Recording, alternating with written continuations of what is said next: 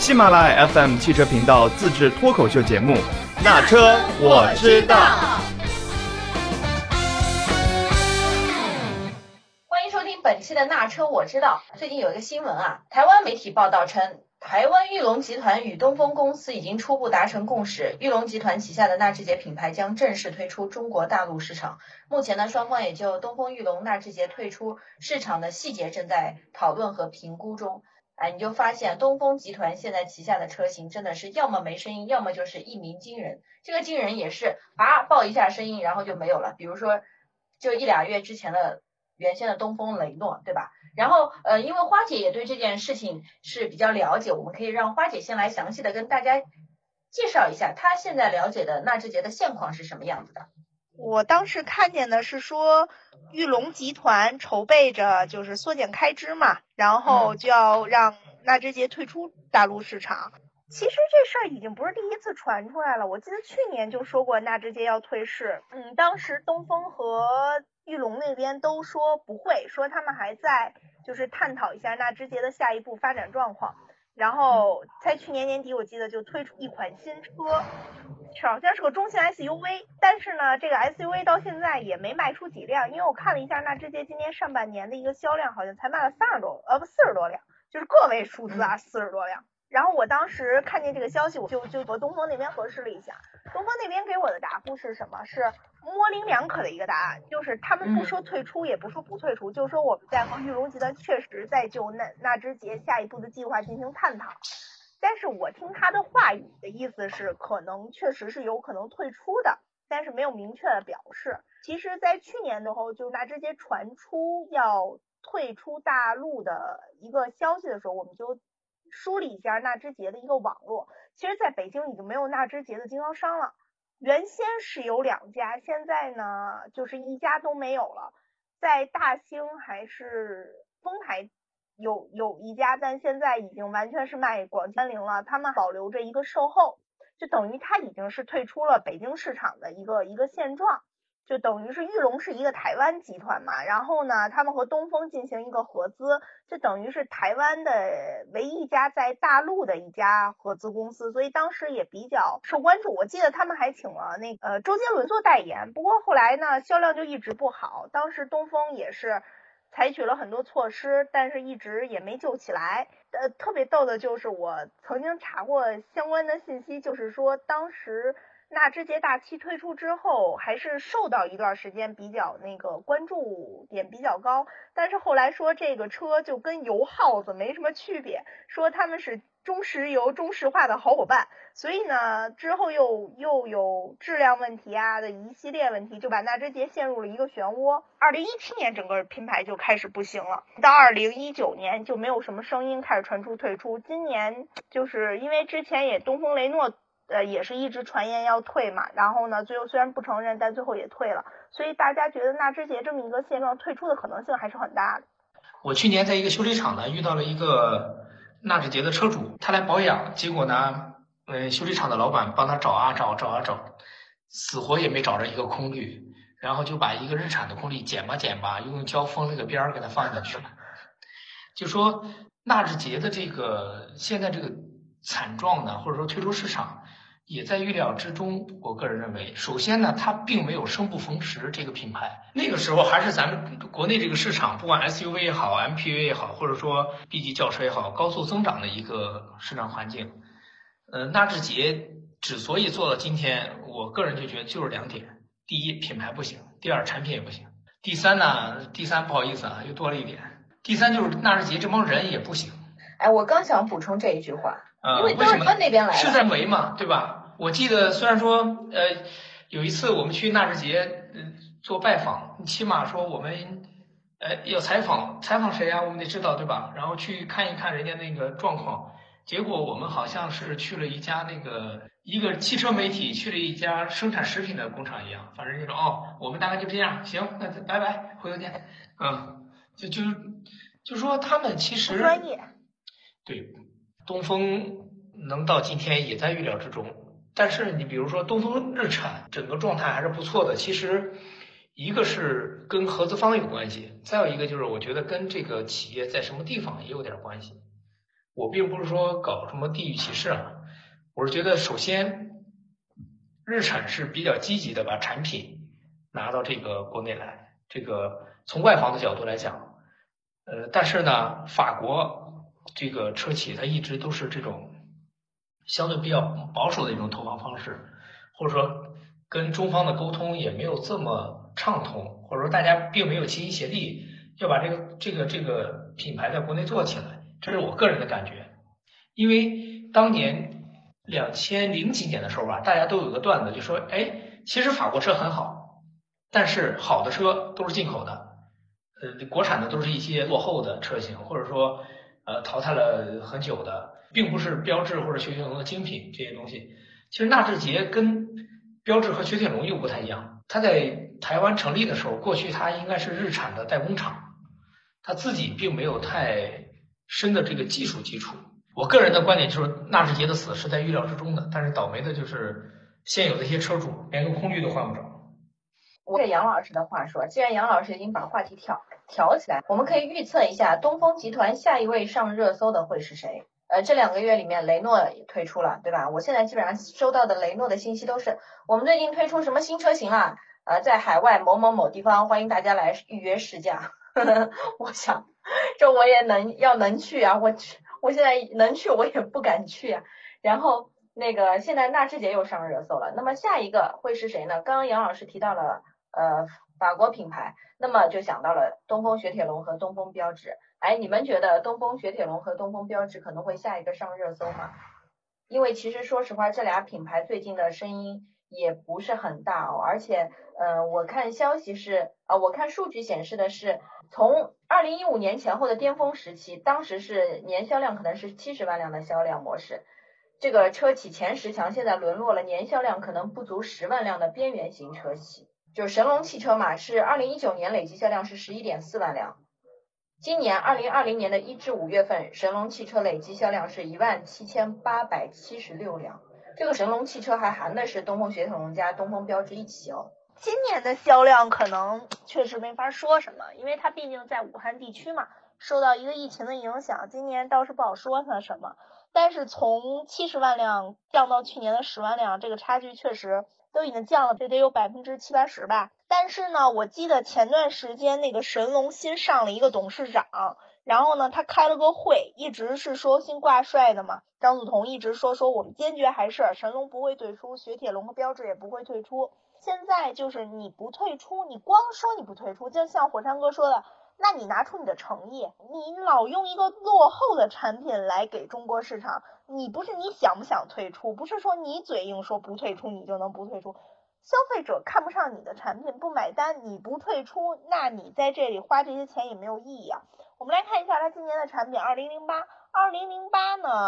呃，就是标志来讲，标志的产品二零零八它是主打款，就是。它如果就是对于它来说是一款新车型，但是你放到整个二零零八的一个细分市场来看，呃，就像缤智啊什么的车型都会比它的就是在这个排行榜中日系的排行是很靠前的，嗯，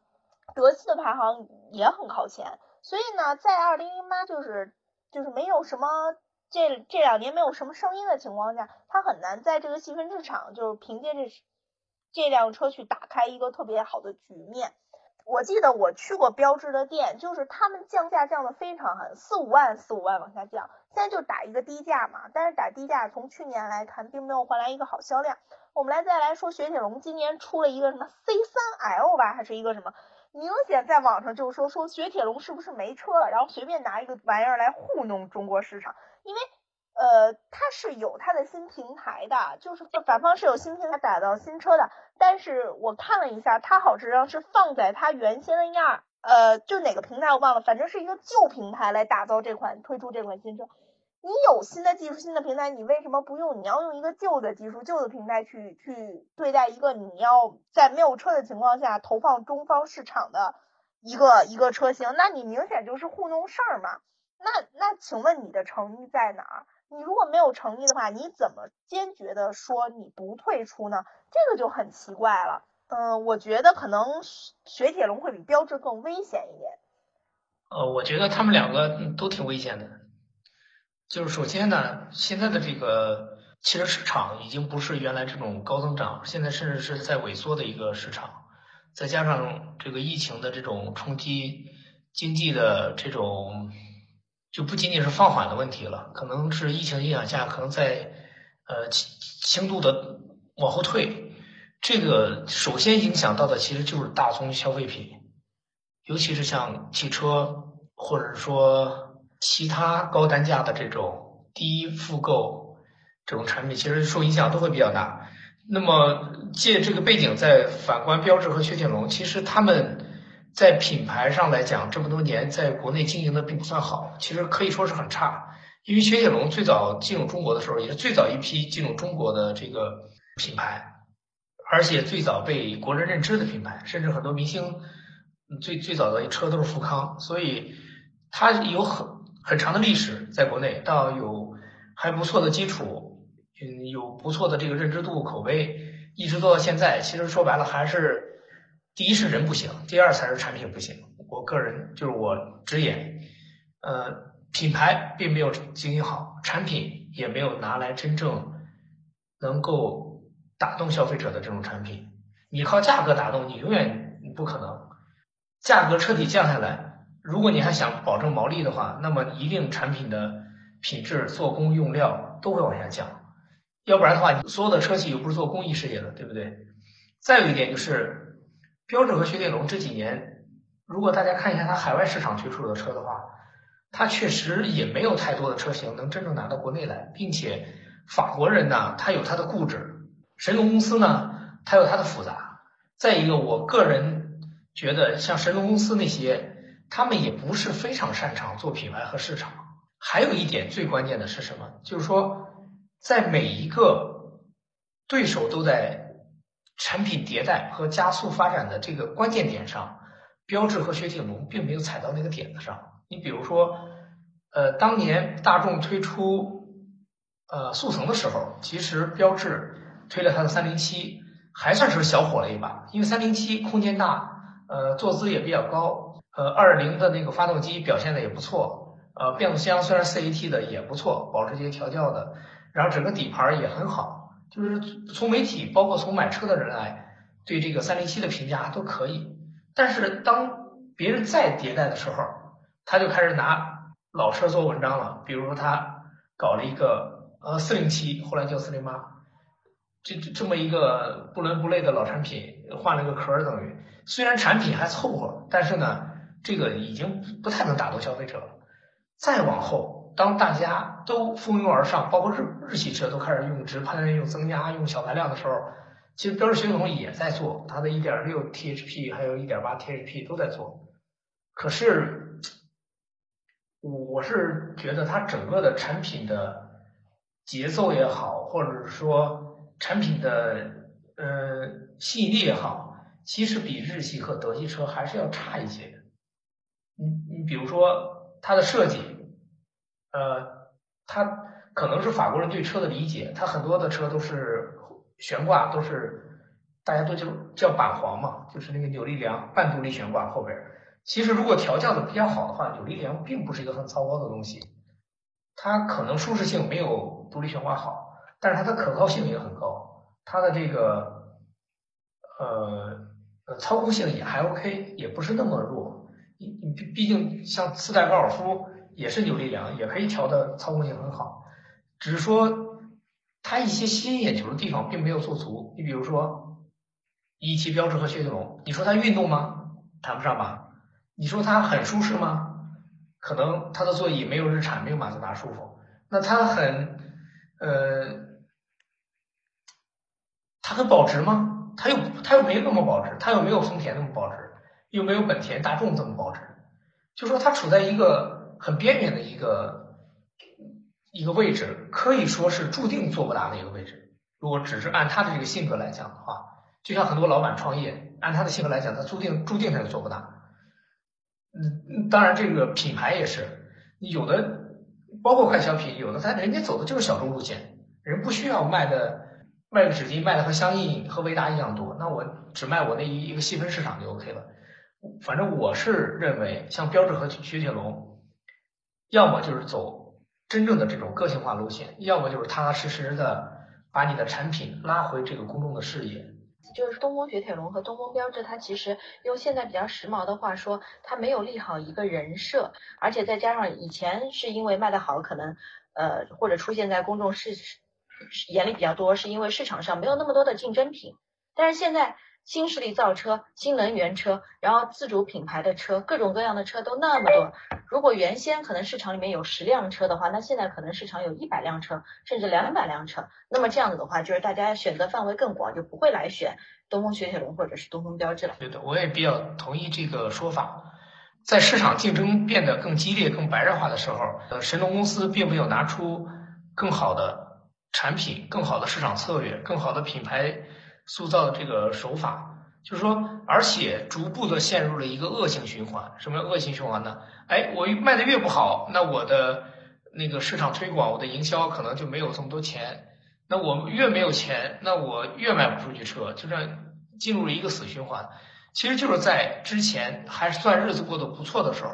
没有着力把这个事情做好。比如说，我们可以拿一个手机品牌来做个比喻，OPPO。几乎所有的娱乐节目，包括什么游戏大赛，都能看到他的身影，是吧？他的产品也还说得过去，但是它的曝光率绝对是高，高到我相信很多品牌根本没没法跟他比。那么大家回忆一下，在过去的十年，标致和雪铁龙在哪儿曝光过？除了汽车媒体，对吧？内部乐呵乐呵，有关系的我投点广告，投点软文；没关系的我都不搭理你。真正的投放几乎就不存在，我我反正我是没怎么看到过，偶尔能看到过经销商头几年能看到过经销商集团什么经销商投的小广告，剩下的真的不知道他们在做什么。他们认为自己产品很有价值，因为我刚刚比较比较那个同意火山哥说的一句话，就是他们人是有问题的，就像 D S 一样，中法方一直在掐架，他们一直认为自己的产品很有实力，最后导致 D S。退出了，其实神龙也一直存在这个问题啊。最近他们开了一个会，其实，在会上连董事长都说，我们内部是一直存在一个沟通问题的。现在这个沟通问题呢得以解决，然后我们要从内部梳理。可是市场毕竟没有给你留时间，你现在才意识到这个问题，决定重新梳理。可是第一，你没有产品；第二，你的曝光率也不行。你。你还有多少时？就中国市场还有多少时间留给你呢？所以大家才会认为，可能在雷诺或者说在纳智捷退出之后，东风下一个有可能退出的就是神龙。不过我看他们那个会说的是一九年开始不就搞了一个计划吗？说六年时间到二零二五年完成双品牌整体年销量回到四十万，就说明他们可能还想把它活马啊不是死马当活马再易一下。就像前几年人家说纳智捷要退退退退退，而我不退我不退，我可能再努力一把，但是到今年撑不住了退了。所以我觉得他可能嗯不知道这疫情这把火就是能不能。把他们这个六年计划提前往前烧个两三年，就比如说到二零二零年、二二零二二年，他撑不住了，他可能就要退了。嗯，是这样，我是觉得神龙一个承载着合资品牌的一个公司，但是呢，它更像一个国企。以我对它的了解和观察，我说大家也可以细数一下，我们并不是批评国企这些车企，我们是真瞧不上他们。比如说像一汽、像东风，他们的自主做了这么多年，做出什么来了？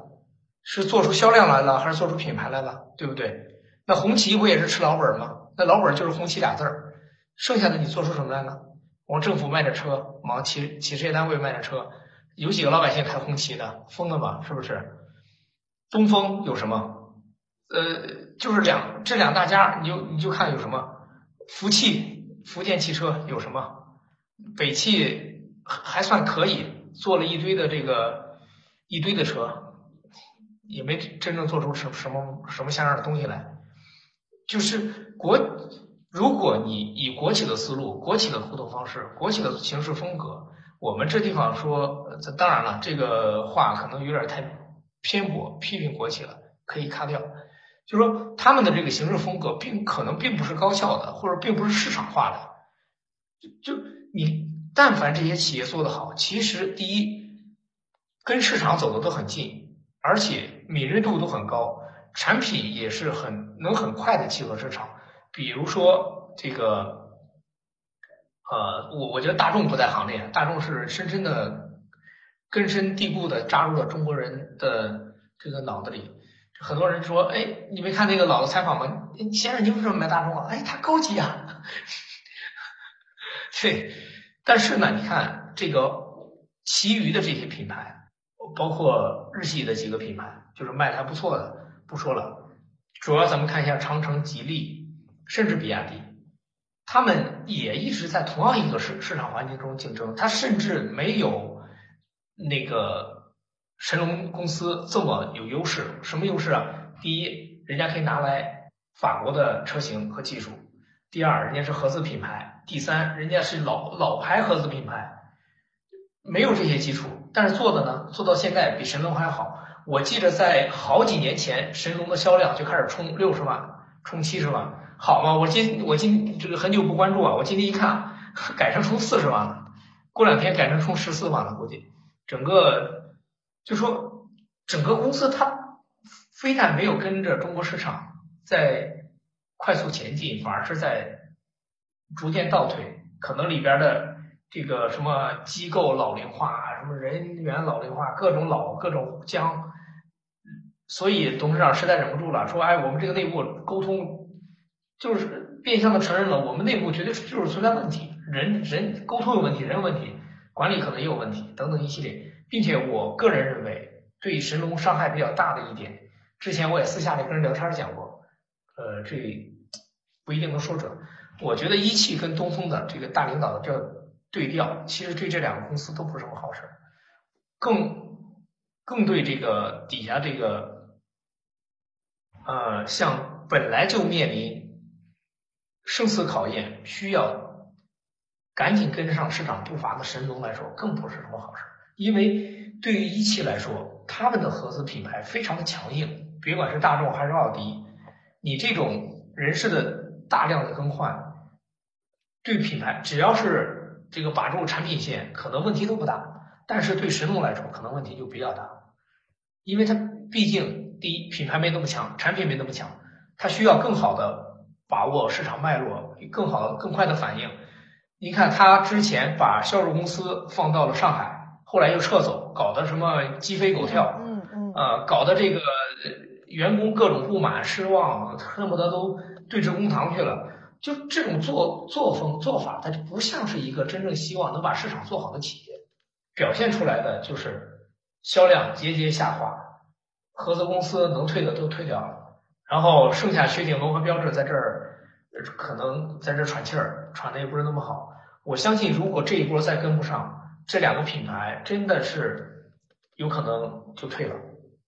不退的话，也非常非常边缘。如果你的销量只有十几万辆，跟雷克萨斯差不多。呃，小范，雷克萨斯是不是十几万辆？雷克萨斯去年卖了二十多。啊，对不起啊，我的信息没有及时更新。拥有两个品牌的合资公司，甚至卖不过雷克萨斯，那就不用谈了，这个事情，对不对？呃，这一期其实我们也聊了挺多了啊，大家也那个根据市场的情况，包括嗯那么多年的经验也分析了很多，所以剩下的就交给时间吧，让时间来看一看之后东风集团下面会有哪一家是上了热搜，到时候我们可以再来复盘。那这一期的节目就到这啦，我们下期再见。